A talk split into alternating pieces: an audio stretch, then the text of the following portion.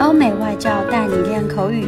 本节目由雅思官方合作机构英语同桌 FM 原创出品。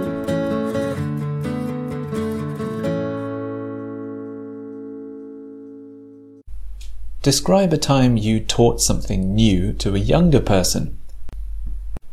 I've always been willing to lend a hand, even if people don't ask. And one episode when I helped someone out was a few weeks ago at the gym.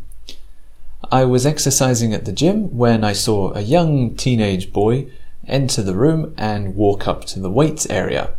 He started picking up very heavy weights, and I soon realized that with his poor technique, he was probably going to hurt himself unless someone helped him. A trainer should have helped him sooner, or he should have asked for help, but I decided to approach him and help him out to stop him hurting himself. I helped him by taking off some of the weight and showing him the proper motion and movement. That way he wouldn't injure himself and he would know how to do it without me. Although he was a little bit embarrassed at first, I think he appreciated the help. It's always awkward or difficult to ask for help, especially in a gym. Uh, I felt quite satisfied by teaching him. I was surprised about how much I knew, and uh, it was quite a rewarding experience.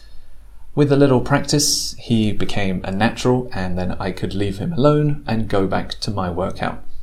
If I have to help someone else out in the future, I gladly will, because now I have a little bit of experience and I know what I'm talking about.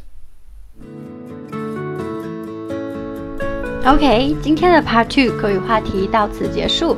想要免费获取五到八月雅思口语完整题库和口语素材的小伙伴，可以关注我们微信公众号“英语同桌”，回复关键词“口语题库”就可以啦。